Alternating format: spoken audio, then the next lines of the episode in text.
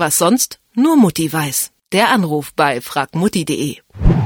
Sie lauern in Wald und Wiesen, aber auch im eigenen Garten. Zecken sind wieder an der Tagesordnung in dieser Saison. Kaum geht es mit dem Wetter bergauf, sind sie wieder auf der Suche nach potenziellen Opfern.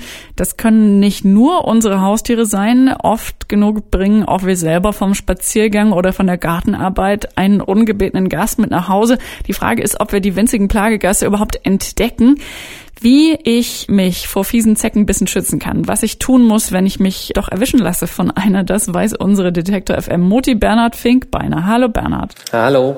Meist entdeckt man diese Zeckenbisse ja tatsächlich relativ spät und zwar erst, wenn die Biester sich schon lange festgebissen haben.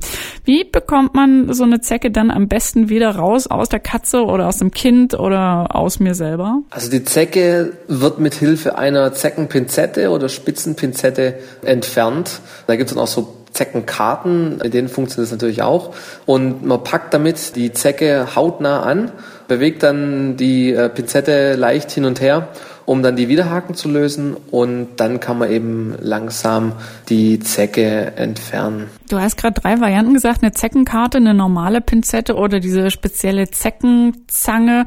Was ist denn besser oder geht alles gleich gut? Da geht alles gleich gut, denke ich. Du hast gerade schon gesagt, man muss so ein bisschen hin und her wackeln, damit diese Widerhaken sich auch lösen, wenn sich eine Zecke äh, verbissen hat. Was muss man sonst so beachten, wenn man das Ding wirklich rauskriegen will, sicher? Also man sollte das langsam machen und nicht mit einem Ruck. Das ist eigentlich das Wichtigste. Man darf auch leicht äh, hin und her drehen langsam, aber jetzt nicht irgendwie mit ruckartigen Bewegungen oder so arbeiten. Dann kann es eben sein, dass eben der Kopf dann abreißt und noch drin in der Haut hängen bleibt. Und das will man natürlich vermeiden. Was macht man, wenn das doch passiert ist? Muss ich dann wirklich gleich gleich zum Arzt oder gibt es dann noch eine Chance? Ich denke, da muss man es halt wahrscheinlich nochmal versuchen, wird vielleicht ein bisschen kniffliger, aber klar, wenn es irgendwie dann doch nicht geht, dann muss man vielleicht doch mal noch einen Arzt aufsuchen, der einem dabei unterstützt.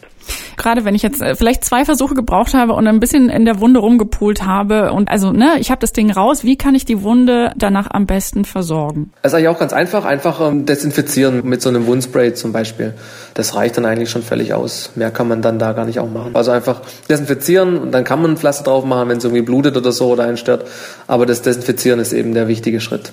Noch schöner wäre natürlich, wenn ich mir gar nicht erst eine Zecke einfange. Wie ist das mit mückenabweisenden Mitteln? Die sollen ja auch helfen bei Zecken. Funktioniert das wirklich? Ja, es gibt so abweisende Mittel, die dann für Mücken oder auch für Zecken sind oder auch für beides. Die helfen aber nur bedingt, also eher kurzfristig. Der beste Schutz ist eben tatsächlich lange Kleidung, also lange Hose, lange langärmliche Oberteile zu tragen und hohe Schuhe, also zum Beispiel Wanderschuhe oder so oder Gummistiefel vielleicht sogar um gleich schon den Zecken sehr zu erschweren, da überhaupt irgendwie an die Haut ranzukommen. Ist das auch der biologischste Schutz, den man haben kann? Viele haben ja ein bisschen Angst vor Sprays und der Chemie, die dann drin steckt. Ja, ich denke jetzt nicht, dass es wirklich gefährlich ist oder irgendwie wirkliche Nachteile hat, wenn man so ein Spray verwendet.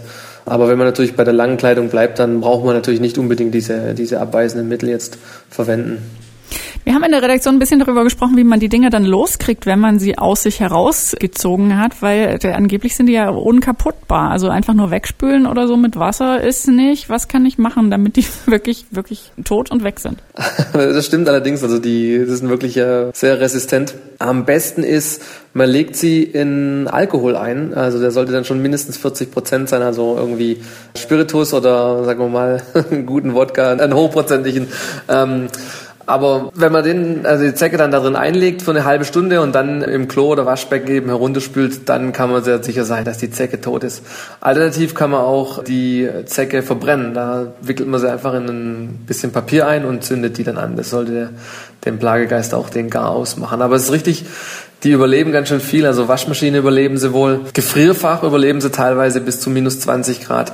Die sind tatsächlich schwer kaputt zu kriegen. Und du hast ja ein paar schöne Vorschläge für uns. Wer mehr Drama mag, kann verbrennen und ansonsten ordentlich Alkohol, wenn einem der gute Wodka nicht zu schade ist äh, fürs Klo. Vielen herzlichen Dank.